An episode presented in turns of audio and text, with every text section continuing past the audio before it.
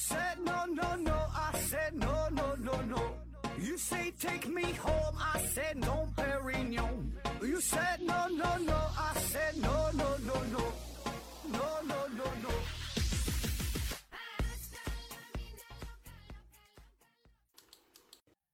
拼命探索，不计后果。欢迎您收听思考盒子，本节目由喜马拉雅平台独家播出。呃，今天呢，咱们还是聊一聊世界三大著名的学术期刊啊。今天要说的是《科学》啊，《Science》。那这个《科学》呢，是美国科学促进会呃出版的一本一本学术杂志啊。呃，那要说这个美国科学促进会，这就非常有历史了，成立于呢1848年。你看到现在多少年了哈？呃，你看这一年也是共产党宣言呃发表哈，1848年。那这个美国科学促进会啊，是现在还是世界上最大的科学和工程学协会的联合体，那也是世界上最大的非盈利性国际呃科技组织啊。当然说是非盈利性，对吧？但是不耽误他赚钱，只是说他主要的目的不不是赚钱啊。呃，它下边呢有二十一个专业的分会啊，涉及的领域也非常多，覆盖的很广啊，数学啊、物理啊、化学、天文、地理、生物哈，什么全都会啊。那这里边呢，既包括自然科学，也包括社会科学啊。那这个《自然》杂志啊，发行量也很大啊。呃，据不完全统计，是世界上发行量最大的综合科学刊物啊。它的订阅量啊，也是全球最多的啊，是比那个那个《自然》呢，是那个《Nature》的三倍啊。那要说这个科学杂志的创办啊，也是比较坎坷。最早呢，是在一八八零年，当时呢，有纽约的一位新闻记者叫做约翰。迈克尔斯，他呢是创立了科学杂志啊，呃，但实际上呢，科学杂志的真正的诞生和慢慢的发展呢，和大发明家爱迪生是分不开的。你看，都得提人儿哈。那当时啊，这个爱迪生呢，正是研究灯泡的关键时期、重要时期，在就是十九世纪的后半段啊。那在话说，在一八七八年。爱迪生呢是踏上了旅程，要去美国南部啊观测日食。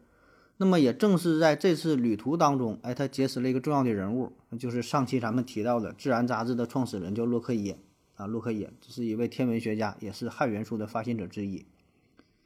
那么这个洛克耶他创立的《自然》杂志在英国不是很受欢迎嘛？啊，不但可以发发表一些学术论文呐，也可以发表一些通俗文章啊、科学杂谈呐。甚至一些科幻小说，当时嘛限制的不严谨啊，所以呢，爱迪生在和洛克耶交谈的过程当中，他就就就发现啊，这个东西这玩意儿可挺好，就萌生了一个想法，说的，那咱美国也应该有一本属于自己的这种科学类的杂志。于是呢，很快他就找到了，呃，约翰麦克尔斯，哎，就说是创立这个科学杂志这个人啊，他就直接掏钱入股了，掏了一万美元就赞助这个科学杂志啊。那那个时候的一万美元呢，也不是小数目哈。呃，当然他没有时间，没有精力自己亲自当这个编辑啊，在经济上他是赞助了。那么平时呢，也是多多少少的参与到一些工作当中啊。呃，每周呢也有主编直接向他汇报这个这个科学杂志这个运营的情况啊。那本来以为啊，他这本科学杂志啊可以在美国混得风生水起啊，结果呢事与愿违哈，是一塌糊涂啊，就是。并没有得到广大读者的认可，呃，我估计啊，这个也是跟美国就是当时的这个科学土壤有关啊。毕竟那个时候还是比较早，你看才是一八八几年的事儿嘛，对吧？那那时候人们还是把主要的精力放在这个赚钱上啊。所以呢，爱迪生一看这玩意儿也他妈不赚钱呢，对吧？马上就撤资了啊。他本身咱说他是他他虽然是发明家啊，但我觉得这排在第一位的角色应该是商人啊，他赚钱为主啊，就什么都是商人的思维啊。所以呢，这个 Science 呢，很快呢就就停办了啊。那么接手的是另外一位大咖，亚历山大贝尔啊，电话之父啊。那么他接手之后呢，主要也是致力于呃报道一些科学学会呀，一些科学的这个这个动态呀啊，有点相当于就是美国的科技频道啊，有这么个意思啊，有点这个宣传的作用。那艰难的维持了一段时间也不行，到了一八九四年。科学杂志再次陷入了亏损啊，所以呢，贝尔呢以五百美元的价格转让给了另外一位心理学家，叫做詹姆斯·卡特尔啊。卡特尔，那卡特尔呢算是为这个科学杂志是就是发发了一个这个蓝筹股啊，因为这当时也是赶上好时候了啊，就是正好呢就是美国的各类学术团体啊，逐渐走向兴兴盛，科学技术方面呢有一些发展。所以呢，在一九零零年，卡特尔呢把这个科学杂志是卖给了美国科学促进会。哎，那么这样的话，这个这个科学杂志就是成为了美国科学促进会的会刊。那么他的江湖地位也就随之提高了，也就是被正式认可了。呃，因为你看，咱说了，这个美国科学促进会它是相当古老，对吧？这个身份很高啊，所以呢，这样的话，美国科学促进会算是拉了这个科学杂志一把啊。因为当时这个美国，咱说这个科学就是这个学者呀，也是比较少，而且呢比较比较分散啊。那有几次这个科学促进会都是差点分崩离析啊，那跟现在是没法比啊。所以嘛，这两二者是相辅相成，就是说，对于美国科学促进会来说，这个科学杂志起到了一些凝聚的效果，大伙儿都往这上面发文章，算是有一个有个联络啊。而对于科学杂志，那也是美国科学促进会的成员给这个杂志是提供了稳定的读者群，也是提供了投稿的人群，对吧？要不然谁往这发文章啊？发文章谁看呢？哎，所以这个自产自销，二者呢相辅相成。那么再往后呢，就是有了一些商业资本的输入，因为你想啊，嗯，到了一九零几年之后，这慢慢的美国这实力也是一点点壮大起来，对吧？你你有科学就有技术，对吧？有技术呢，哎，就能促进工业；有工业就有产品，有产品就有资本，有资本呢就有收入，对吧？就有经济，你有经济返回来，哎，又能促进科学，所以这个是一个闭环啊，对吧？是一个一条龙的服务。所以呢，这样的话，大伙儿就越来越重视这个基础的科学上的投入，那就有这个资金注入。那么这样的话，这个科学杂志慢慢是步入了正轨，找到了自己的定位啊。咱不说嘛，之前它一直是一个非盈利机构啊，它是真不盈利啊，他不是不想盈利，他没有来钱道，对吧？他没法赚钱，所以只能说自己是一个非盈利机构啊。所以你看，这直到算是到了二十世纪之后吧，呃，科学杂志慢慢才逐渐强盛起来。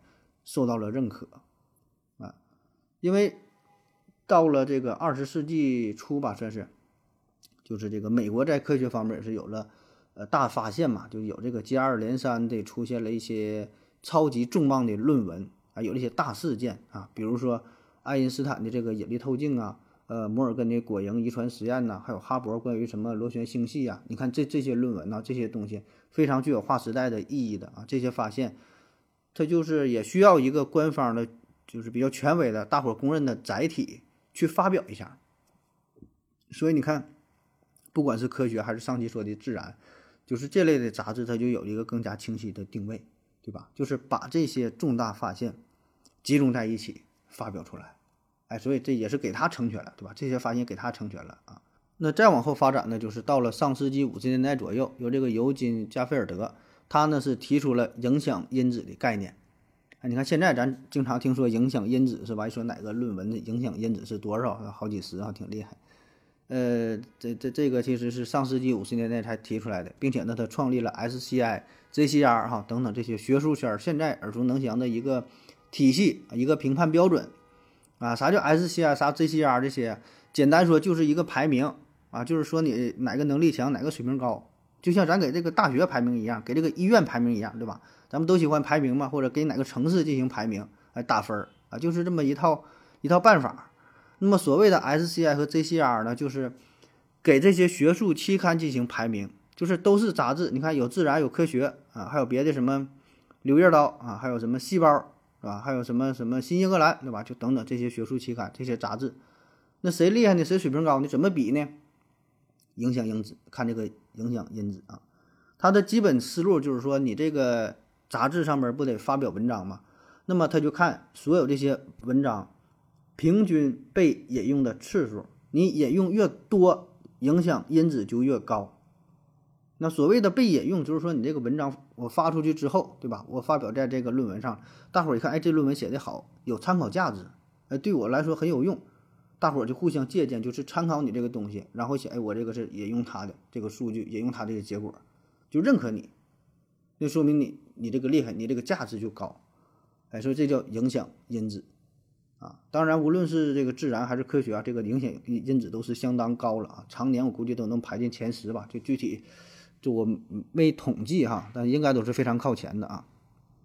据说在北大附近哈有一个 一一个医生开的烧烤店哈，名就叫。叫这个柳柳叶刀烧烤店啊，柳叶刀，柳叶刀这就是医生用的手术刀，叫柳叶刀啊，同时也是医学类的一个著名的期刊，名叫《柳叶刀》哈，《Lancet》啊，柳叶刀。那么这家这个烧烤店是按论文的影响因子有这个优惠政策啊，你发了一个一分影响因子的文章，立马给你减十块钱啊。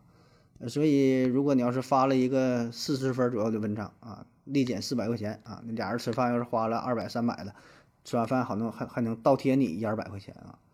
当然了，这是开玩笑哈。你要是真能发一篇影响因子四十分的这么一个文章哈，我估计你也不会在乎这三头二百了啊。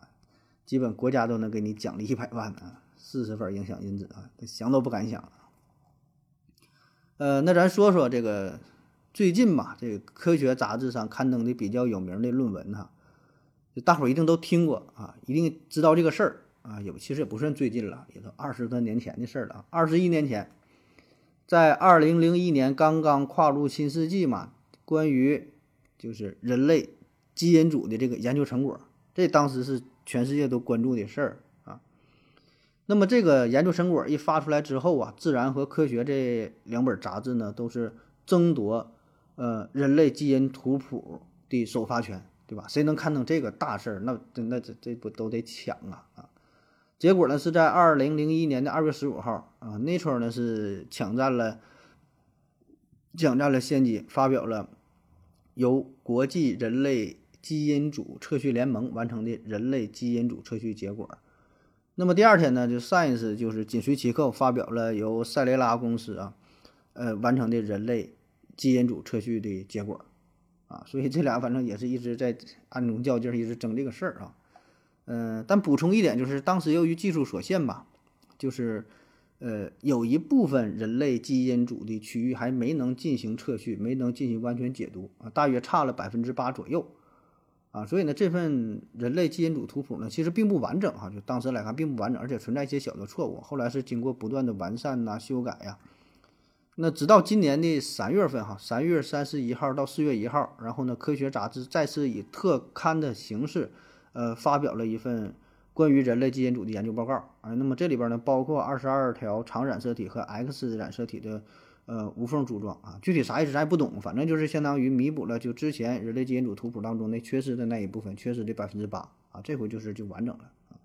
所以这个意义非常重重大，对吧？这个是被称为什么什么人类人类这个自身基因的一个探月工程嘛，对吧？揭揭示着这个人类自自身基因的一个谜团，对吧？那么随着呃基因测序技术的不断提升，那么这个事儿呢也是就是能越来越广泛的应用到啊未来的医学领域当中，造福于咱们人类健康、人类的这个这个，甚至说以后长寿啊什么对吧？基因改造啊等等这方面，它都能都能用得上啊。嗯。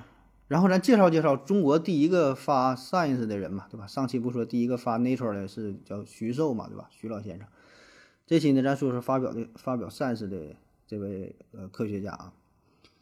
中国呃发表 Science 的第一人哈，他的名字呢叫做魏延寿啊。他的论文的名论文的名字哈是 A New Species of Mountain Mocker Mocker 舒服 on Chinese soybean cheese，呃，翻译过来呢，好像就是说这个中国腐乳当中啊发现的一种新的单毛菌啊，腐乳毛菌、腐乳毛霉菌啊，反正就是关于一种细菌的研究，在腐乳当中发现的，就咱吃的这这个这个这个腐乳啊。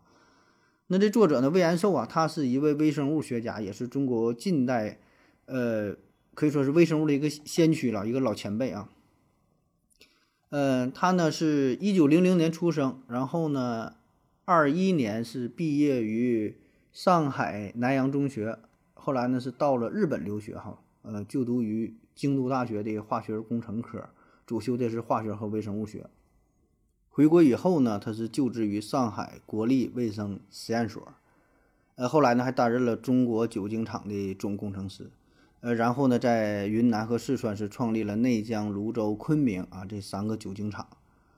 那当时呢，正好是抗日战争期间，条件非常艰苦啊，但是就这三个酒精厂是一直运营下去啊，呃，持续的是输出酒精哈，算是保证了在呃战争时代啊那个特殊时期吧，就是这个稀缺的能源啊。那么在抗日战争之后，呃，魏延寿是奉命到台湾，出任了国立台湾大学的工学院的这个院长啊。那么他的这篇论文呢，是一九二九年就发布了啊。呃，可以说哈，这魏延寿是研究俘虏这一块是最系统、最最最全面的科学家啊，就是从这个微生物学呀，从生物化学等方面吧，就进行了非常深入的研究啊。在当时可以代表着最高水平啊，而且很多非常重要的参考资料哈，放在放在现在也是非常有有有有有意义的，有这个参考价值的啊。呃，那下面咱说说怎么向这个科学杂志投稿哈。嗯，当然我估计这项技能一辈子你也用不上啊。嗯，你你要是因为听了我的节目能在科学上发表一篇论文的话，嗯，我都不信哈，我都不信啊。嗯，但是不妨吧，咱就是说的以这种高标准哈，严严严严这个要求哈，来这个要求一下自己，就是说一个更高的标准对吧，约束一下自己。那么这样的话，你写出来的东西是吧，这个档次呢也能稍微高一点啊。说呀，对。要对这个科学杂志进行投稿啊，那么投稿之前呢，你先问自己这么几个问题啊。第一呢，就是说你的这个论文是不是你写过的最好的论文？第二呢，就是你的这篇论文是否对你所从事的这个行业、这个研究领域有重大的影响？第三呢，就是相关领域的科学家会对你的研究成果感兴趣吗？再有呢，就是读者会对你的这个结论感到吃惊吗？啊，最后就是你的研究是否推翻了传统理论？那如果说以上所有这些问题你回答的都是肯定的话啊，那么你的这个论文呢，基本就非常适合向科学杂志投稿了啊。当然，对于我们普通人来说，哈，好像每个回答都是否定的哈，都挺困难的啊。啊，当然第一个例外哈，第一个说你的这个论文是你写过的最好的论文嘛，这个应该是一个肯定的答案，对吧？因为我们平时写的论文都很差，这辈子没写过什么太好的论文呢。这科学杂志的拒稿率非常高啊，嗯，拒稿率大约在百分之九十二到百分之九十五左右吧。我看到一个二零一七年的统计数据啊，说这科学杂志这一年一共是刊登了七百零二篇论文啊，因为它周刊嘛，你想想周刊一年大约五十周，对吧？平均一期呢不到二十篇文章，也就是十多篇、十五篇左右。这一年下来，它不到一千篇的文章啊。而当年呢是投稿了就有八千多个啊，所以呢聚了是聚了很聚了很多哈，这难度反正是相当之大啊。好，再休息一会儿。我要跟正南去尿尿，你要不要一起去啊？我也要去。哎，风姐，我要跟正南、阿呆一起去尿尿，你要不要一起去啊？嗯，喝了口水回来，咱们继续聊啊。下边呢，咱说说这 SCI 和 Science 杂志这俩有啥区别啊？那如果您是从事科研相关工作，或者是就需要发表论文吧，呃，当然这事儿就自然不必多说了，对吧？呃，那对于不太了解的人哈，可能呃也听说过说这 SCI 啊，那这是啥玩意儿呢？哈，经常听说哪个老师哪个教授发了一篇 SCI，好像感觉挺牛的啊。你看这个《Science》杂志，对吧？这个 “Science” 科学这个单词前三个字母正好是 “SCI” 啊。那么这两个是什么关系呢？啊，就是就这单词和字母的关系哈。这个 “SCI” 和这个 “Science” 它俩呢有点关系啊，是一个从属的关系，但是呢并不一样啊。这二者呀可以看作是总体和个体的关系啊。呃，准确的说呀，就是说说发了一篇 “SCI”。这个 SCI 呢，并不是具体的某一个杂志、某一个期刊啊，不像是《自然》和《科学》啊，这这是一个杂志的名儿哈。呃，应该说呢，就是他发表了一个论文，这个论文呢发表在某一个杂志上，然后呢这本杂志被 SCI 检索收录了啊，这个意思。那 SCI 实际上它收录的论文非常非常多啊，我估计能有几千个甚至上万个吧。那当然，呃，Science 就是科学这个杂志。也是它其中的一个啊，还有上回说的《自然》，还有很多很多啊这些有名的杂志都被这个 SCI 所收录了啊。所以呢，呃，你能发表一个在 SCI 当中收录的这个这个论文，其实已经是很牛逼了哈。那你如果要是被 Science 收录了，那就是那就到头了，那就那就顶尖了哈。对于咱普通人来说，Science 就别想了，你发个 SCI，我觉得。呃，都挺都挺难了哈。对于咱普通人来说，这能发 SCI，这就是已经已经已经挺牛了。起码对我个人的感觉是这样的啊。当然，这个 SCI 论文也是有不同的分区哈，分一二三四嘛。就是你要三区四区，可能档次稍微差一点儿。呃，努努力啥的，可能嗯，这个还是还是有一定机会吧，有一定机会哈。找找人润色一下啊，怎么怎么帮你整一下啥的，是吧？还是有希望的啊。那么说这个 Nature 和这个 Science 这俩有啥区别呢？对吧？上期咱们聊到了自然，这期聊科学，哎，那一定有人问呢，这俩比一下谁更厉害，谁更牛一些呢？我现在有个论文写完了哈，我想去投稿了，我是投 Nature 还是投 Science 呢？是吧？你说我这个高考呀，我也挺闹心。你考完之后我是报清华还是报北大呢？是吧？这问题挺难以回答啊。嗯，这个 Nature 和 Science 吧，它俩呢可以说是不分伯仲啊。嗯，倒没有说哪个比哪个更强，哪个比哪个更好，只是说呢，他俩呢，嗯，略有不同，就是有有一些不同的地方，但并不是说谁就绝对好啊，这很难去说啊，确实很难说啊。嗯，首先他俩不同呢，就是所所属国家不同啊，这自然呢是科，这自然是英国的啊，科学呢是这个是美国的啊。那从创刊的时间来看呢，自然要稍微早一点啊，是一八六九年嘛。嗯，科学呢比它晚了几年哈，是一八八零年，晚了十一年，对吧？反正大差不差的，都非常早。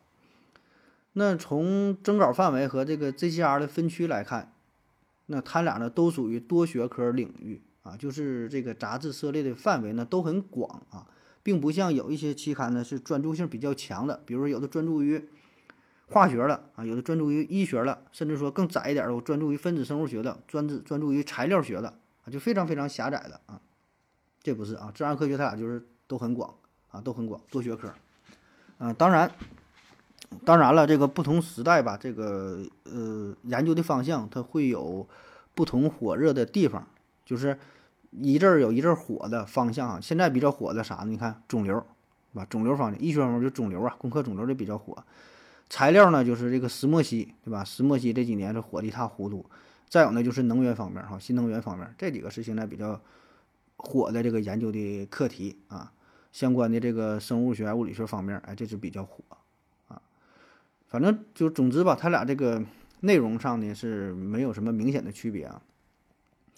嗯，那要说有区别的地儿呢，就它俩这个子刊差别是挺大的啊。子刊啊，上期咱说了，自然的子刊是非常非常多，下边有多少个？一百多个，我看说一百六十几个吧，这太多了，数不过来啊。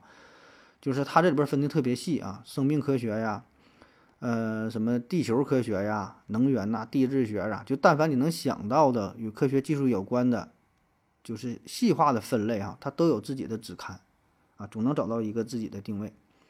那相比较呢，这个科学下边的子刊就比较少，那大的呢只有五个啊，一个呢是 Science Advance 啊，就是这个科学进展，还有一个呢是 Science，嗯。Immun immun immuno immunology 就是科学免疫学，还有一个呢是 science robotic，就是科学机器人儿啊，还有一个是 science signaling，这是科学信号，还有一个呢是 science translational medicine 啊，是科学转化医学。对，就这五个子刊，当然还包括和其他的一些就是合作的一些一些啊，那就不算了。咱说子刊，它下边的就这五个啊，那那边是一百六十多个。所以你不难发现哈，这个《自然》杂志呢，它是非常注重就是商业化的运营、商业化的打法。那子刊多呀，然后这种就是变现呐、赚钱的方式呢也就更多一些。而且呢，它也注重这种这种合作哈。你看它，比如说跟中国合作就非常密切，它很注重中国市场啊，不仅有专门中国的网站，哎，它在咱中国北京、上海、南京，它还有三个办事处。啊，因为中国市场非常巨大，啊，这些年第一是中国发展很快，再有呢就是近些年咱们这个中国对于论文这块看的也是非常重，非常重视，特别是这些顶级期刊，一发表出去了，对吧？非还非常认可的，所以你认可吧，那人家就跟你合作呗，对吧？你需要啥，那人家就整啥呗。所以人家感觉吧，个人感觉哈，就是 Nature 呢，在这个市场上这个活力好像就更强一些，就这种开放度啊、包容性啊都很强啊，都很强。所以商业化打法呢是更加的灵活。呃，科学呢，就是就感觉呢还是学术性重一点啊，就是专业性强一点，或者是说不那么活泛的那种感觉啊。嗯，再有呢，就是他俩这个侧重点呢会略有不同啊。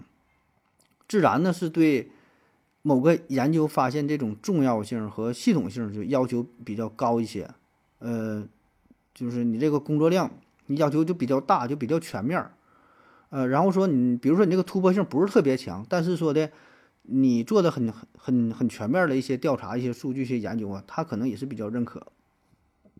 然后科学呢相对来说是。更加注重这种创新，就比如说你这个研究工作可能，呃，看起来比较简单哈，比较单薄，数据量呢可能也不是那么多，不规模不是那么大，但是呢，只要创新性足够，就非常新，那么科学呢也是比较容易接受啊。所以如果你真的是搞研究的话，你可以，呃，就自己评估一下哈，你这个是以量取胜呢，还是以以新奇取胜呢，对吧？那么在投稿的时候会，呃，可以有有一些这个侧重啊。那么从这个期刊的影响力来看呢，呃，根据 Web of Science 的统计数据呢，在多学科分类下，这个自然呢是一直处于略微哈这么一丢丢的优势啊，有这么一点点的优势，领先于科学。呃，就是进入二十一世纪以来吧，就这二十年左右哈，这个科学呢只是在二零零五年和二二零零六年是超过了自然，其余的年份都是自然是这个稳居榜首啊。而最近的数据啊，咱就看这个影响因子的话，二零零零年，哎，二零二零年，二零二零年啊，这个影响因子自然呢是四十九点九六，科学呢是四十七点七二，你看大差不差的，也是差了二点几分哈。这玩意儿你说也其实也不算太多，对吧？就到了这个级别对吧？都四十多分的影响因因子啊，反正他俩影响因子一直咬的挺紧啊。这个呃，自然一直比科学稍微高这么一分二分了啊，一直都差不太多啊。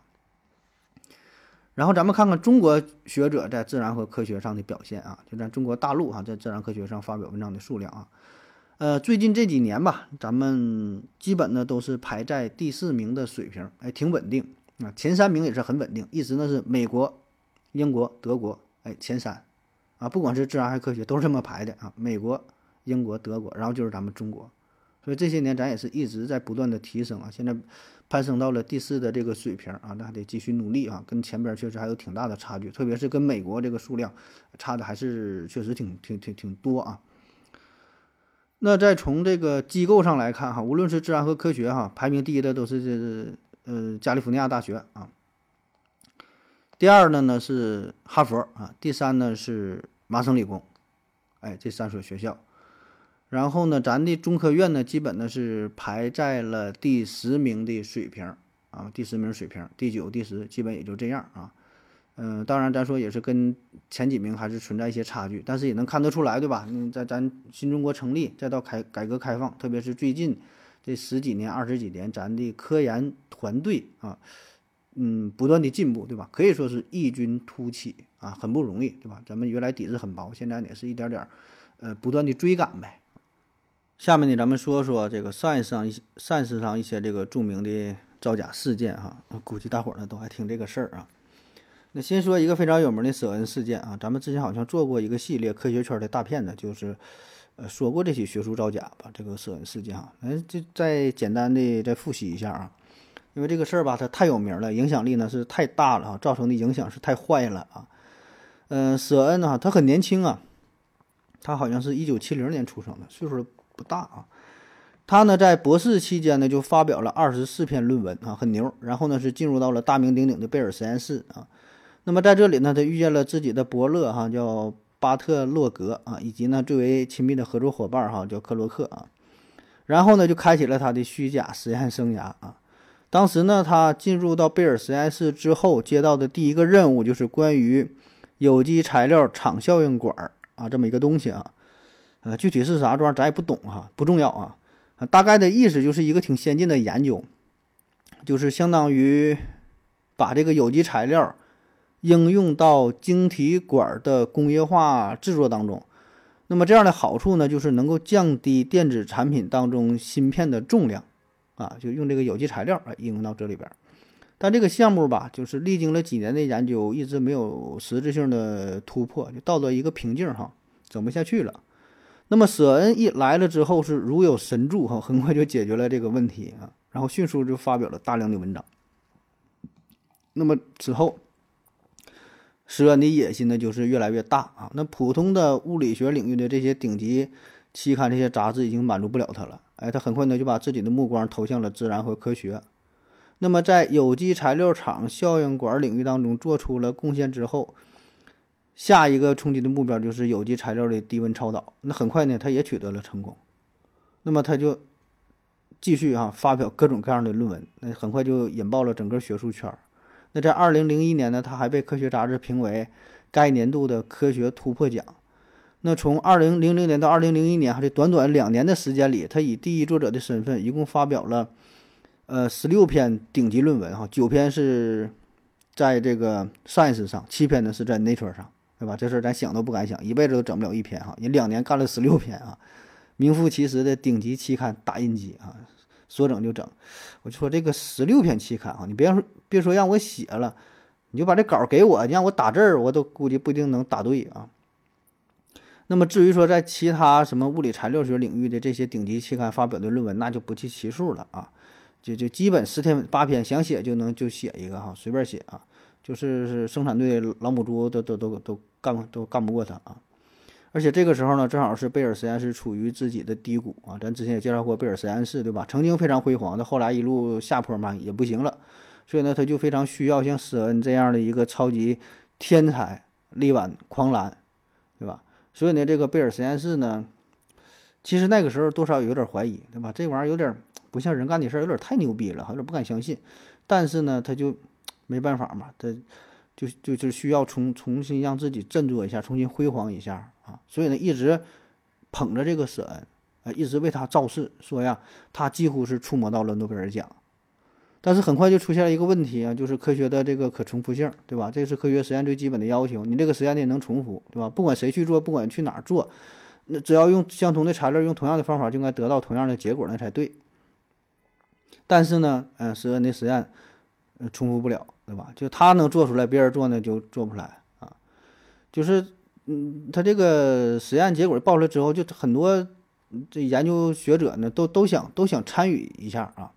倒不是说怎么怎么怀疑他这个实验哈，我觉得更重要的是这些科学家就也是觉得他这研究的领域非常火嘛。咱们说嘛，什么有机材料啊，什么这些这些有机材料低温超导、有机材料的什么什么关于芯片的什么研究就很火。对吧？你很火的话，自然就有这个商业价值。那其他科学家也想参与其中，对吧？研究成功了之后，能在商业上推广的话，自然是非常挣钱呐，对吧？换句话说，就是人家可能也没想你真假这个事儿，你真假的能干啥？咱也不打假的，对吧？重要的是我能重复你的实验，然后进行商业转型，然后我多赚多赚钱，这他妈才是最实际的，这是真事儿啊！然后大伙儿就研究研究做，整半天，咔咔整完，谁也不行，谁也做不出来，就重复不了，重复不了。重复不了，那你这不耽误自己挣钱的吗？对吧？所以这帮科学家非常着急啊，就说呀，你这玩意儿咋整的？快告诉我呀！我就想重复你这实验，是吧？完，舍恩说，你你们这不行，你们这个实验室用的这材料啊，纯度不够啊，纯度不够。那纯度不够，那好解决呀。那你给我提供点材料呗，对吧？你用啥材料？我我买多少钱？我买对吧？多多钱一斤？你给我整二斤，给我纯的来，我就做这实验。买来之后呢，还不行。舍人说：“那那就是我这里边有一些高超的技术，我这个技术啊不能外传啊，我只能是我这传给我儿子哈，不能告诉你们呢，我这商业机密啊。反正咋说不行，就是别人就是不成功啊。大伙儿实在就这回就着急了，那就和你这不对劲儿啊，对吧？你这不对劲儿啊，重复不了，怎么重复不了？你这里边有猫腻儿。然后就说，那你现场演示一下，咱就参观啊。好几人好几人找他，你给我做实验，现在就做哈，给我演示一下。”那么在众目睽睽之下，施恩啊果然没能重复自己的研究结果，所以这时候就很尴尬了。那么最后一根救命稻草就是这个原始数据，对吧？你你这重复不了，那你把你的原始数据拿出来，你原始的这个实验材料，你那些数据是啥呀？咱看一看啊。然后就就这这个事儿呢就很凑巧啊，或者说很不凑巧啊。就在大伙儿让他拿实验数据的时候，神说找不着了，这玩意儿哪去了哈？这个是家庭作业被狗吃了是吧？呃，这电脑格式化了还，怎么地了？反正找不着了。那么这个时候呢，面对着这个这个施恩的这个事件哈，当时呢贝尔实验室也是顶着很大的压力啊。这个时候他还是想保这个舍恩，因为你想啊，这舍恩是他的成员，也是当时最最辉煌的人物了，对吧？那如果舍恩出事儿的话，对于贝尔实验室来说也是一个很大的污点，这个事儿吧很难看，对吧？很尴尬，很麻烦啊。所以呢，一直也是保他，一直挺啊。但最后呢，纸里包不住火啊，坚持坚持，最后没坚持住啊。最后这个事儿呢，还是暴露出来了啊。那么话说呢，这个暴露的这个事儿吧，也是就是这个堡垒从内部攻陷的啊。当时呢，是贝尔实验室的母公司朗讯啊，朗讯集团的经营不善，就是想对这公司呢进行裁员。就主要是贝尔实验室进行一些裁员，裁员那裁谁呀？对吧？大伙儿心怀鬼胎的，可别他妈裁我，就互相整事儿呗，各各找各的麻烦啊。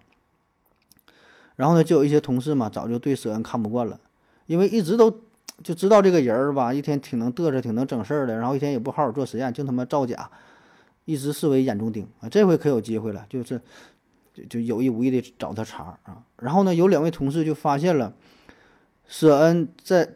就是在自然和科学上，这不都发表论文吗？有两篇论文，就不同的论文，但用的图片是，就越看越像。哎，这就不太对劲儿了哈。倒不能说是有几分相似吧，哈，简直他妈是一模一样啊！你就这 PSP 的，你稍微改一改，对吧？起码呢，你这个旋转一下啊，裁剪一下啊，怎么对称呐？你怎么整一下啊？这个你都。不背着人了哈，基本的就一个模子刻出来的，所以马上把这个事儿呢就报告给了自己的上级，啊，那么经过一很简单的调查，就发现了他的这种一图多用的现象是大量的存在啊。翻了几个杂志，翻了几篇杂志上边这个几篇文章，一看，好几个这个图啊都是重复的，就是说在不同的文章当中描述的不同的实验，甚至是不同的结论，用的这个图又又得怎么怎么地，一看这东西就非常非常假。啊，所以呢，很快贝尔实验室就启动了对舍恩的一个调查工作，结果一夜之间人设崩塌啊，所有的论文都被撤稿，然后他的博士学位呢也就被剥夺了。那么这是一起非常著名的，嗯，学术造假事件啊，当时影响非常非常大啊，非常恶劣啊，就给学术圈带来的就这种影响啊。那还有一个呢，就是这个黄禹锡事件哈，韩国那个黄禹锡，就是他也是说。被看作是韩国获得诺贝尔奖的希望嘛，对吧？韩国一直没没没获得过诺奖嘛，就说是黄禹锡。黄禹锡其实原来非常牛，他也是正经的大学教授，他是这个首尔大学呃兽医学院的首席教授啊。倒是不要嘲笑这个兽医啊，他很牛了，他是研究这个干细胞的嘛，曾经培育出世界上第一第一头克隆牛啊，很厉害。这个大哥原来研究一直也是正经这个这个搞研究的哈，很厉害，但是。后来吧，就是怎么说呢？是为了所谓的祖国荣誉也好啊，还是利益熏心呐，还是急于求成啊，还是为了诺奖啊，还是背负着民族使命啊？不知道自己怎么想的。反正后来就是发表了一系列关于干细胞的这个研究成果啊，都被证明呢是假的，子虚乌有的。然后很多的论文也是发表在这个科科学上啊。那么其实如果你比较关注就是学术不端这方面的事件的话啊。就这类新闻其实经常出现哈，只不过呢，有一些事儿就比较小啊，这咱普通人可能也不太关注啊。嗯，其实这一领域这个事儿挺多的哈，可以说是小事不断啊，小事不断，接二连三的出现啊。那么出现在科学和自然上，这个毕竟还是算是少数啊，这是受到了世人所关注，对吧？那么说这类造假事件啊，嗯，上期呢咱们嗯也也聊过了哈，上期咱们主要呢就是说。这个市场有很大的市场需求，就是对于研究者本人以及对于研究机构来说有很大的需求，对吧？对于研究者本人来说，他是名利双收，对吧？需要晋级，对吧？去有有这个土壤，有这个需求。那么对于研究机构也是如此，比如说这个贝尔实验室，对吧？他也特别需要这种高水平的论文，需要这种大神级别的存在来。提升自己在学术圈的影响力，对吧？特别是像贝尔实验室这种级别，曾经非常辉煌，后来一路走下坡路，啊，所以这个时候需要这些论文，需要舍恩这样的大神来重振雄风啊。但是，就是在这种影响里，就是他已经不不不纯正了，不纯正了，带有强烈的目的性，就是不像原来那么坦然了，对吧？所以在这种情况下，受到情绪的影响，就很难自然的，就是坦诚的搞研究了啊，受到了左右啊。那么除了这个研究者，除了这个研究机构哈，咱们今天再试着从其他的角度再下分析一下啊，就是这类这个学术不端这种这种造假事件的出现哈，呃，与这类期刊也是有着直接关系，就是咱说这些杂志啊，这些杂志社这些审核这些编辑也是有着直接关系啊，也就是这些顶级期刊，你看他们对于学术热点事件。对于这些，呃，首发的争夺呀，会非常的热烈。你看，我们之前提到了《自然》和《科学》，对吧？他们一直都是最大的竞争对手，对吧？呃，在二十一世纪初，关于人类基因图谱的刊登一直明争暗斗，都想争夺这个这个呃首发权，对吧？就谁能在自己的杂志上刊登这个人类基因图谱，那对自己是一个多大的宣传呢？这意义特别特别的。重大，对吧？所以呢，当时就是明争暗斗的啊。那么除了这种重大的新闻，那么其他的一些新闻它也是如此，对吧？就是，呃，如果说你能刊登了一个全世界都关注的一个科技新闻，这些热点事件的话，你先发表出去，对于你自己来说是一种宣传，然后也是会有一些载入史册性的东西，对吧？是给自己加分项目，是给给自己这个加上光环。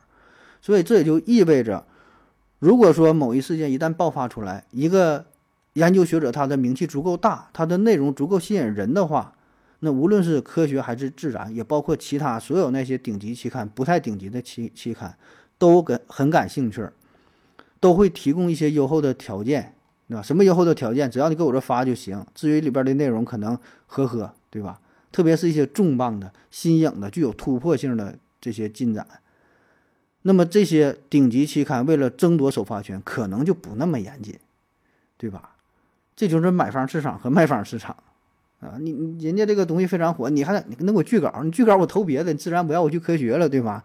你科学不要我去 sell 了，对吧？所以大伙儿都都抢这个东西啊！确实就是这些顶级期刊存在着这种同行评审机制，我都得审稿，都得看呐，对吧？但是这得分是什么级别的文章。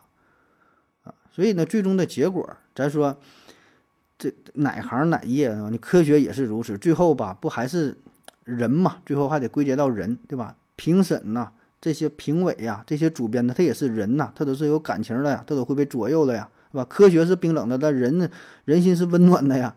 最终这个审核结果，这个决定权，往往也就是落在了一两个人手中，对吧？他掌握的生杀大权，他一拍板说行，给我发，那就发呗。同行什么评审呐，什么那些制度，对吧？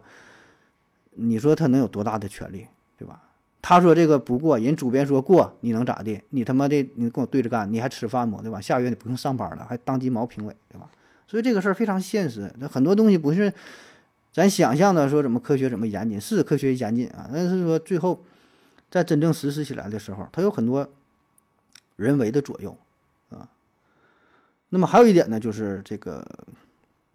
同行评审制度啊，所谓的平行同行评审制度啊，它是否真的能够发现这个论文的漏洞？其实呢，也很难哈。我看过一个非官方的调查数据哈，那个结果我看了是触目惊心。他说有不少科学家之所以之所以去造假，之所以敢造假，除了说这个惩罚机制比较轻啊。还有一个重要的原因，就是因为他们认为同行的这些评审人员哈，并不会发现自己的欺诈行为，就是认为说他们的水平并不一定能行，对吧？万一发现了就给我退了呗，那万一发现不了呢？啊，所以现在这个各个学科分工越来越细，你这个评委是啊，你你你是呃从事这个行业的，但是呢，再往下去细分的话，每个行业。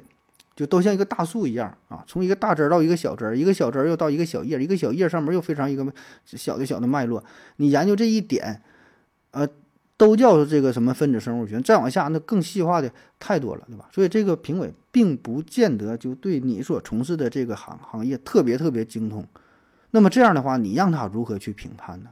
特别是在科学、在自然这些顶级期刊上研究的东西，又是非常非常新颖的，新颖到没有一个参考的书籍，没有一个现成的内容，让你去作为一个一个资料，对吧？不像说你说。既有的一个东西啊，一说对错，咱有现有的资料，对吧？费点劲，咱找个数据来评判一下，一对比。很多时候，这种非常新颖的东西，你很难去评价的啊。所以，这个对于审核人员来说，确实是一个很大的挑战好了，咱休息一会儿。我要跟正南去尿尿，你要不要一起去啊？我也要去。哎，风姐，我要跟正南、阿呆一起去尿尿，你要不要一起去啊？尿过尿回来，咱们继续聊啊。呃，咱接着刚才那话题继续聊啊。咱说一个非常典型的案例啊。牛津大学分子生物学系有一位博士叫做博安农啊，他呢同时也是科学杂志的撰稿人啊。这位大哥很牛啊，他干了一件大事儿，就是明目张胆的进行科学造假，然后还没被发现啊。当然，他这个造假并不是为了自己发表论文，他是就是想试探一下科学圈儿啊，就是这些这些。杂志它的审核机制到底怎么样？他呢是给自己编了一个假名，编了一个假的研究单位，然后呢就就写文章啊，写很多文章，然后就往外发啊。其实他这个论文呢写的也并不算怎么高明，这就是就胡乱去写啊。这里边呢也有一些就漏洞就非常明显的啊这种假论文，然后呢把这个论文啊向全世界三百零四家开放的期刊进行投稿。结果呢，有一百五十七家哈，居然上钩了啊，录取了。你看，这都超过一半了啊。这里边呢，也不乏一些大的出版社，非常有名的学术机构啊。最后呢，是他自己哈，实在是编不下去了哈，自己揭露了自己这场骗局啊。那么他这个事儿呢，是在科学杂志上也进行了报道。博安农呢自己就说哈，我这个论文呢，只要你有高中化学基础知识，就能看出其中的破绽啊。但是呢，我的这个论文呢却被媒体像众星捧月一般得到了认可啊。那这背后到底是道德的沦丧还是人性的泯灭呢？哎，这个博安农呢用这场近乎于行为艺术的这个论文造假的形式啊，是活生生的给这个学术界啊是啪啪打脸上了一课啊。他怎么做的啊？他首先呢给自己起了一个笔名叫做科班奇啊，然后呢给自己做了一个假的身份啊，说这个国籍呢是来自于一个叫做。厄立特里亚的地方啊，这地方比较冷门啊，但这个地方不是瞎编的，这国家确实存在啊。这是非洲东北部的一个一个地儿，是在这个埃塞俄比亚的北边啊，这么一个地儿啊。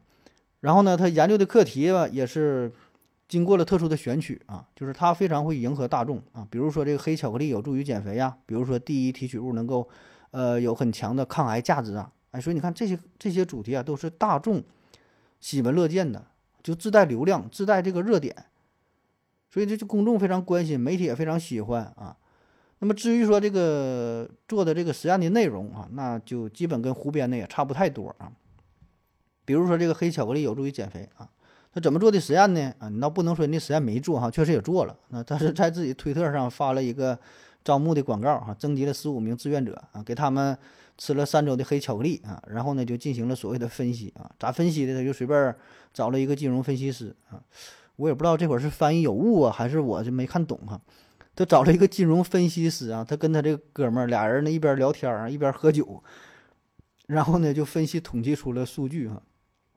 最后得出的结论是黑巧克力，呃，对比于那个对照组没吃巧克力那一组啊，在减肥这个重量上、减肥的速度上，还有健康的自我评分上都会更高啊。所以说这个黑巧克力哈是有助于减肥的，效果呢非常明显啊，有有这个什么什么统计学的差异。然后呢，他这个论文呢就四处投稿啊，最终呢还被全球医学研究期刊所这个录取了啊，接收了。他说你给我六百欧元的版面费哈，两周之内我就让他建刊啊，所以这效率还非常高。那很快啊，这个博安农呢又把这个事儿呢，就是对媒体进行宣传啊，还非常贴心的写了一篇通稿啊，就是说你你写完这个得让媒体得让大伙儿能看得懂啊，写这么一个东西。哎，结果丝毫没有引起大伙儿的注意啊！这帮媒体呢，也没根本没有心思去联系真正作者是谁，反正就对这个事儿进行大肆的宣传，就说这个黑巧克力啊，什么减肥啊，什么很好啊。我估计啊，这个就是这这是及时把这个事儿给打住叫停了，要不然很快在咱们网络上就得又掀起了一个轩然大波，大伙儿又得去买黑巧克力去去吃，对吧？这个流言就是这么就就形成了，就就就传开了啊。嗯，为啥说他这个投稿这么容易中是吧？就是他本身就是从事撰稿工作嘛，他是这个科学杂志撰稿人，然后呢有着丰富的论文编写和投稿的经验，就这个套路啊，他非常了解，他也知道公众最喜欢什么东西，对吧？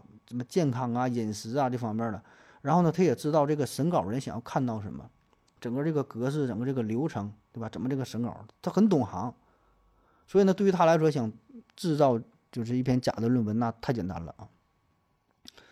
可问题就是说，他这个论文当中的内容啊，它并不复杂，这不是说怎么高深的。他自己也说嘛，你有一个高中话怎么就能看得懂？这错误很明显，但是就没人发现。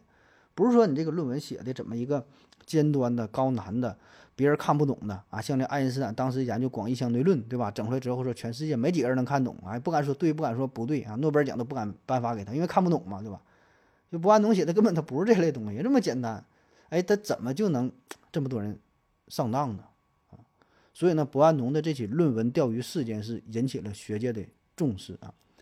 要不是最后临门一脚，就是都快发表了，他他自己给自己揭发的话，这论文真就出来了。他要不说，别人可能还不知道呢。而至于这样的论文真正发表出来，论文到底有多少是造假的，那咱不知道，对吧？所以这个是一个很恐怖的事儿啊。那很可能很多论文都是这么做出来的。那么还有一方面的思考，就是关于这个论文注水啊。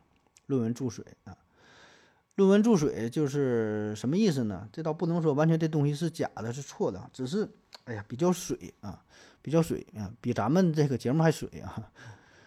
这这个水就是说，最近有什么热点的事件呢？大伙呢就会一窝蜂的去追，去蹭这个热度啊。比如说现在新闻报什么事儿了，哎，你看大伙全做这个东西，但实际上有多大营养、多大价值呢？很难去说。有热度就有流量，有有流量它就能变现，就就钱呐，对吧？就认可呀。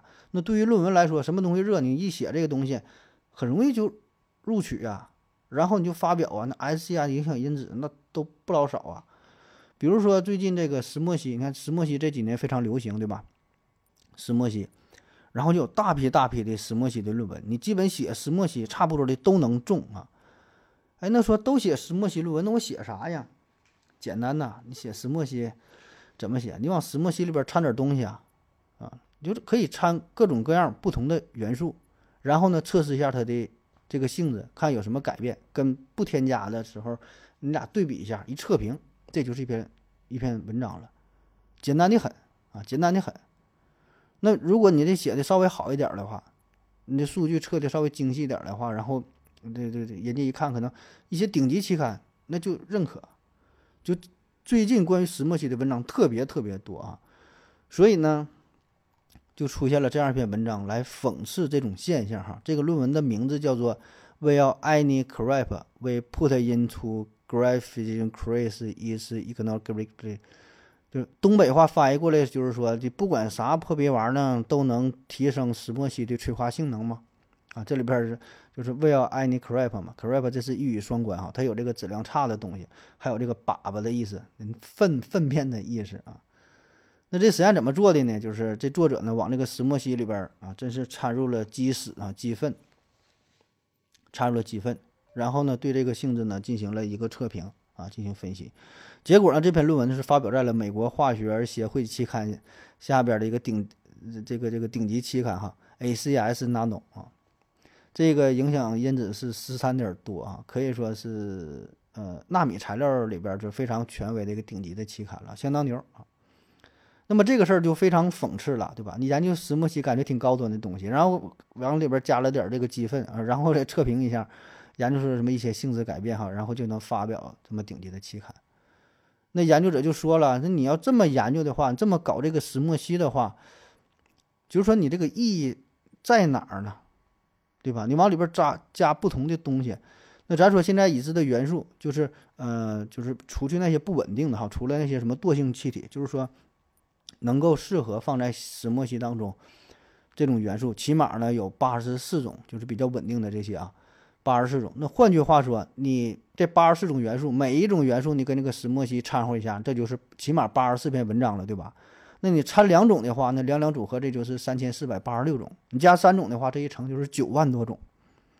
那你这论文随便写呀。所以有人说哈，这石墨烯最大的贡献不是材料学本身哈，而是它培养了很多很多的研究生，很多很多的博士生毕业毕业论文哈，你不写不来吗？都靠这个石墨烯，就是从事这方面研究的，全指全指着石墨烯呢。所以这事儿是给我们带来了一些反思，就是说你这个论文，哎呀，咋说呢？这不是不是咱关心的事儿是吧？当然，这个咱也不能完全否认这种这种行为对吧？就这个做法本身吧。这种研究并不是错啊，当然很难用对错去形容。那你说当年，就像当年爱迪生一样，他也是做了很多种的尝试，最后找到了适合于做灯丝的材料，对吧？他也失败了很多次。所以，对于石墨烯的研究，包括对于其他材料的研究，可能目前来看，你没有什么更好的办法，你只有真正的去做这个实验，就是用这种非常笨拙的枚举的方式，不断的去尝试，对吧？才能去印证。对吧？在实验之前，你没法说用电脑什么进行去模拟，看看它这个性质到底如何，很难，是吧？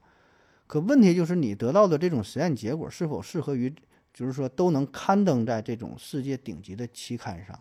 因为你现在这个风气吧，它已经有点偏了，越演越烈，就是已经不是单纯的为了这个实验的结果去研究，为了说我真正找到一个什么材料去研究。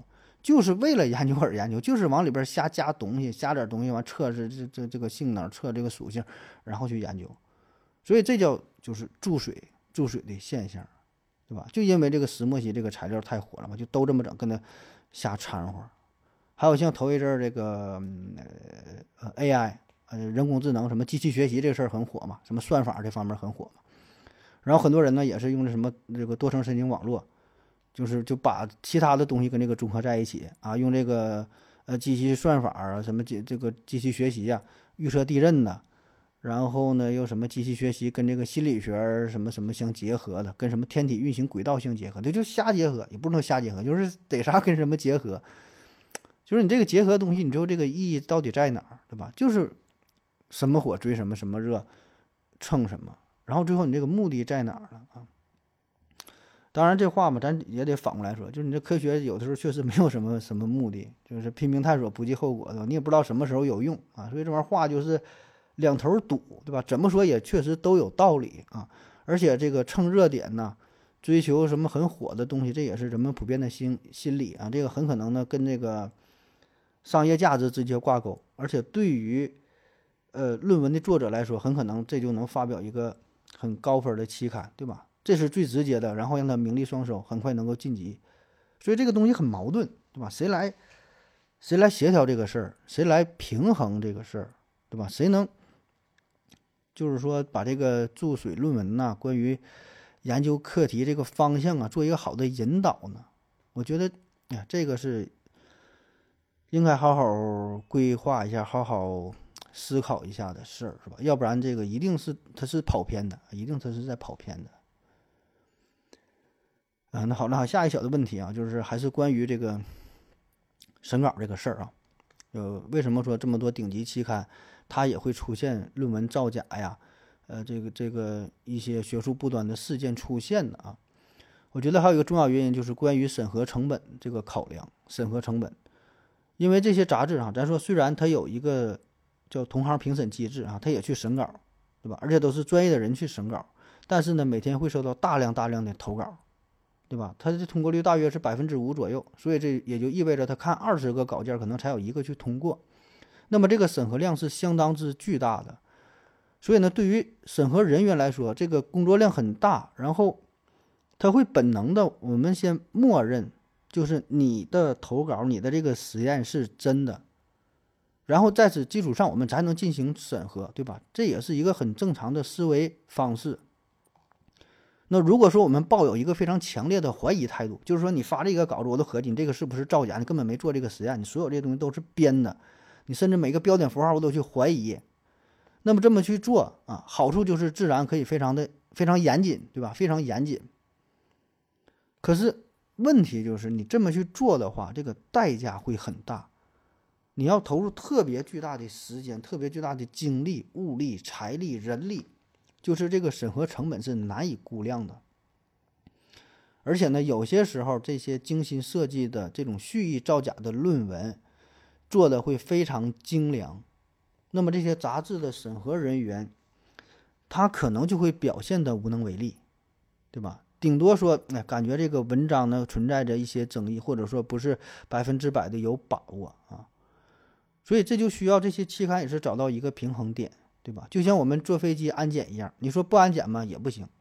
你说安检吗？就是特别严格的安安检呢，也不现实，对吧？你就说给这个人，甚至说整个衣服都扒光了，我这个肛门里边我都给你抠开看一看，祖宗八代都问一问哈，有什么这个前科呀，然后什么调查呀，全看一遍，也不合适，对吧？所以到底以何种严苛程度来对待每一位乘客呢？是否把他都当做恐怖分子来对待呢？还是说就这个度的把量，对吧？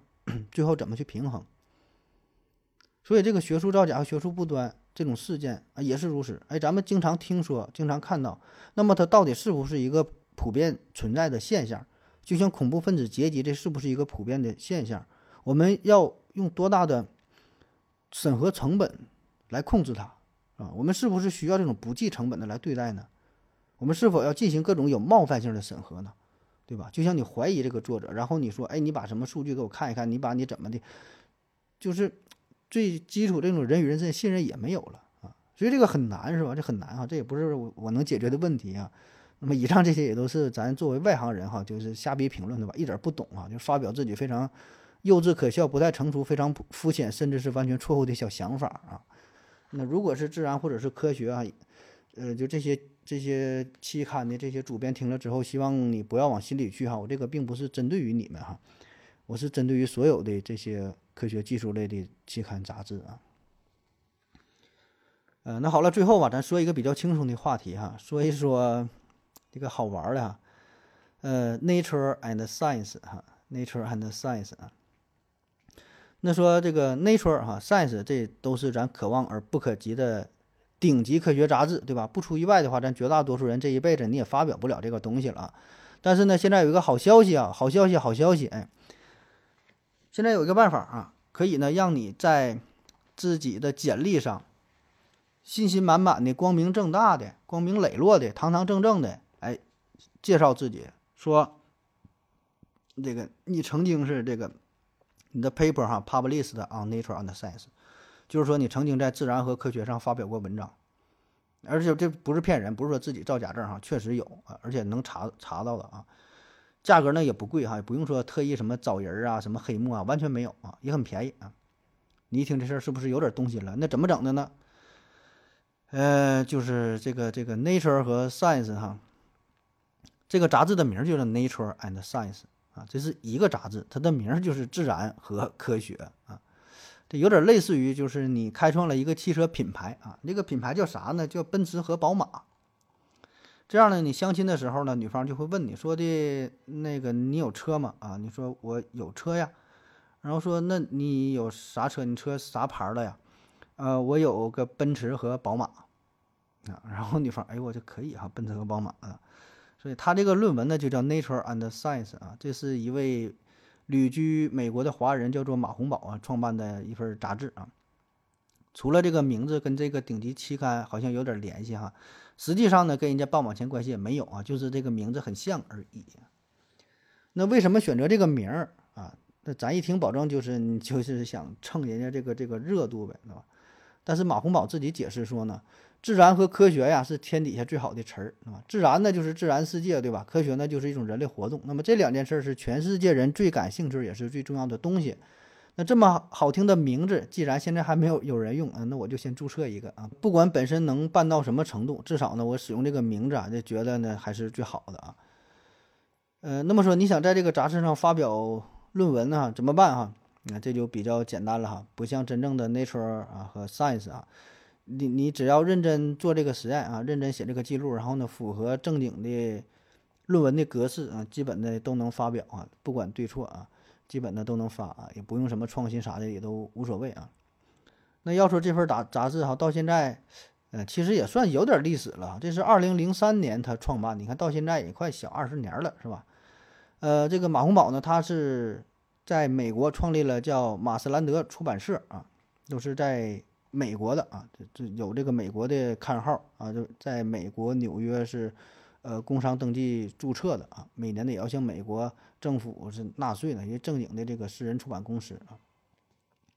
但是他这个杂志呢，就是没有纸质版的，嗯，除非是就是这个撰稿人说的，我先要一本纸质的杂志哈，可能会印刷一个，正常的是不印刷，只是在网页上可以浏览可以看啊。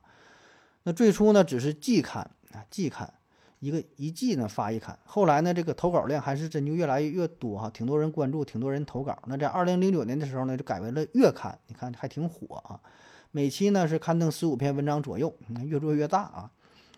那现在呢，这个马斯兰德旗下的这个杂志啊，已经壮大到了九本。你看，还有一些纸刊哈，里边呢，比如有这个史蒂的 Cell，你看它名儿起的都挺好哈，全都是往往人身上蹭啊，就跟这个 Cell 就是细胞嘛旗下的，Cell 旗下有一有一个子刊，就是叫 Cell 史史蒂姆 Cell，就是细胞干细胞啊，它的直接叫史史蒂姆 Cell。还有一个名字呢，是非常具有本土气息啊，叫美国科学通讯啊。你不知道的话，你看这个名儿哈，挺牛哈。美国通讯，美国科学通讯，还有个叫纽约科学通讯啊。你看这名儿写的都都挺大着的哈。那如果说你英语不太好的话呢，还可以选择接受这个中英文的论文、博客的文章啊、小说各种题材。就是它这里边还有个叫学术证明的啊，academic an ar arena 啊，就学术证明，你看也行啊，就是也是啊，定位于各个档次的都有。它这里边的题材也是非常的。广泛哈，这一点跟自然和科学还是很像的，也是无所不包啊。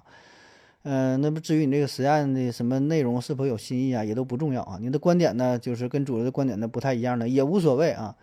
呃，而且甚至有一些东西是非常颠覆咱们的想象的啊。比如说在二零零九年第十一期，在这里边呢是刊登了一篇叫做《创立统一场论》的文章啊，听着这个名儿就是就这么厉害啊，不知道写的是啥。这个作者呢是一位长期致力于永动机发明的中国人，啊，这大哥呢他是他不懂英文呐，他写了之后这篇文章是找了一个英语专业的研究生帮着翻译的啊，然后呢也是发表了啊。再比如二零一一年第五期哈发表了一篇名为《大陆的四个角》啊这么一个文章啊，大陆的四个角。那这个呢这个文章里边呢是引用了圣经当中提到的地极的概念哈，地极啊就地球的四个角，而四个角在哪呢？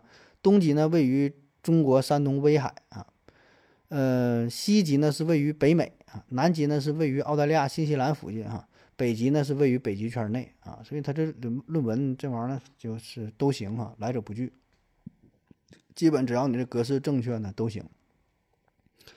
呃，而且他这主要吧，他里边这个审稿人，呃，他也有审稿人哈，但是审稿吧，他审的他也就不是不是那么细啊。嗯，这个马洪宝自己也承认啊，包括说研究项目的设立啊、研究方法啊、研究结论呐，到底有多大意义，他也没没有保证啊。毕竟啊，他说这个每个月呢也有挺多的投稿的，你这个每个都非常严格的审审核的话呢，这个人力、物力、财力呢财力也跟不上啊。整个他们出版社人也不多哈，就十来个人，而且呢基本也都是兼职的，都是线上工作啊。有的呢是在美国，有的在咱中国。呃，陕西、黑龙江、河南、湖北、广东哪的也都有，对吧？也都是他朋友。你基本白天都正常上班呢，晚上抽抽空了帮忙审稿呢，就看一看啊，排版呢、校对啥的。而且他还非常贴心。正常这个一般的杂志呢，投稿之后你就修，就是发布之后你就改不了了，对吧？他这个呢，你随时可以更改啊，哪天你想起来愿意改啥你就改啥，你非常贴心。价格呢也便宜啊，三十美元、五十美元、七十美元的各个价位也都有啊。有有兴趣的朋友呢，也可以考虑一下啊，Nature and Science。那好了，今天节目就是这样了哈，感谢您各位收听，谢谢大家，再见。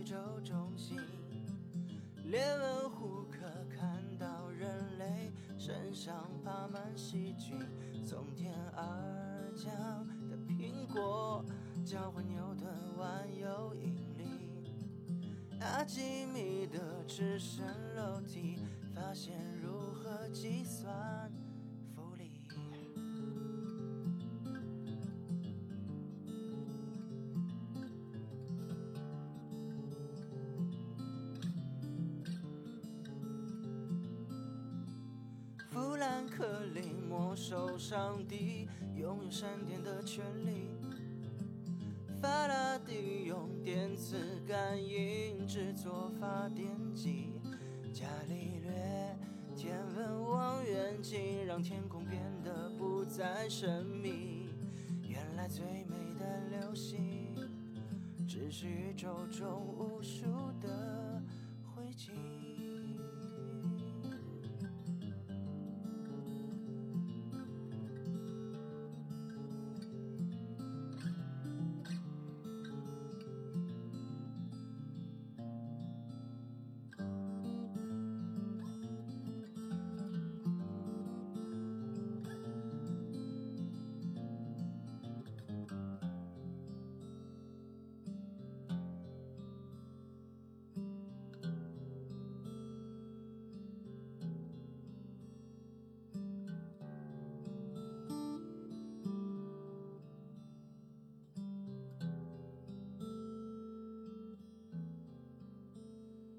感谢莱特兄弟发明飞机，让地球不再有距离。